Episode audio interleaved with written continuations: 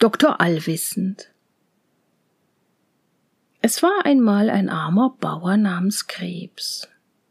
Der fuhr mit zwei Ochsen ein Fuder Holz in die Stadt und verkaufte es für zwei Taler an einen Doktor. Wie ihm nun das Geld ausbezahlt wurde, saß der Doktor gerade zu Tisch. Da sah der Bauer, wie er schön aß und trank. Und das Herz ging ihm danach auf, und er wäre auch gern ein Doktor gewesen.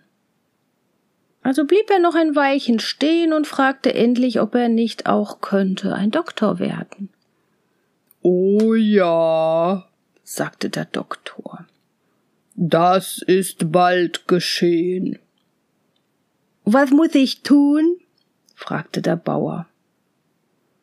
Erstlich kauft dir ein ABC-Buch, so ist eins wovon ein Gockelhahn drin ist. Zweitens mache deinen Wagen und deine zwei Ochsen zu Geld und schaff dir damit Kleider an und was sonst zur Doktorei gehört. Drittens, lass dir ein Schild malen mit den Worten ich bin der Doktor allwissend. Und lass das oben über deine Haustür nageln. Der Bauer tat alles, wie es ihm geheißen war. Als er nun ein wenig gedoktert hatte, aber noch nicht viel, ward einem reichen großen Herrn Geld gestohlen. Da ward ihm von dem Doktor Allwissend gesagt, der in dem und dem Dorfe wohnte und auch wissen müsste, wo das Geld hingekommen wäre. Also ließ der Herr seinen Wagen anspannen, fuhr hinaus ins Dorf und fragte bei ihm an, ob er der Doktor Allwissend wäre. Ja, das wär er, so sollte er mitgehen und das gestohlene Geld wieder schaffen. Oh ja, aber die Grete, seine Frau, müsste auch mit. Der Herr war das zufrieden und ließ sie beide in den Wagen sitzen, und sie fuhren zusammen fort.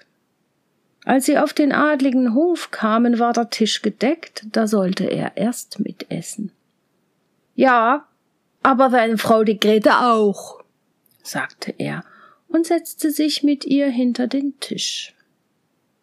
Wie nun der erste Bediente mit einer Schüssel schönem Essen kam, stieß der Bauer seine Frau an und sagte Grete, das war der Erste und meinte, es wäre derjenige, welcher das erste Essen brächte. Der Bediente aber meinte, er hätte damit sagen wollen, das ist der erste Dieb. Und weil er's nun wirklich war, ward ihm Angst und er sagte draußen zu seinen Kameraden, der Doktor weiß alles. Wir kommen übel an. Er hat gesagt, ich wäre der Erste. Der zweite wollte gar nicht herein, er musste aber doch. Wie er nun mit seiner Schüssel hereinkam, stieß der Bauer seine Frau an. Grete, das ist der zweite. Dem Bedienten ward ebenfalls Angst und er machte, dass er hinauskam. Dem dritten ging's nicht besser, der Bauer sagte wieder, Grete, das ist der dritte. Der vierte musste eine verdeckte Schüssel hereintragen und der Herr sprach zum Doktor, er sollte seine Kunst zeigen und raten, was darunter läge. Es wären aber Krebse.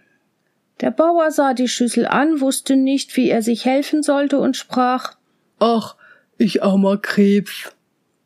Wie der Herr das hörte, rief er Da er weiß es, nun weiß er auch, wer das Geld hat. Dem Bedienten aber ward gewaltig Angst, und er blinzelte den Doktor an, er möchte einmal herauskommen. Wie er nun herauskam, gestanden sie ihm alle vier, sie hätten das Geld gestohlen. Sie wollten's ja gern herausgeben und ihm eine schwere Summe dazu, wenn er sie nicht verraten wollte. Es ging ihnen sonst an den Hals.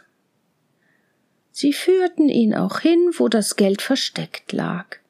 Damit war der Doktor zufrieden, ging wieder hinein, setzte sich an den Tisch und sprach Herr, nun will ich in meinem Buch suchen, wo das Geld versteckt ist. Der fünfte Bediente aber kroch in den Ofen und wollte hören, ob der Doktor noch mehr wüsste. Der saß aber und schlug sein ABC-Buch auf, blätterte hin und her und suchte den Göckelhahn. Weil er ihn nicht gleich finden konnte, sprach er Du bist doch darin und musst auch heraus.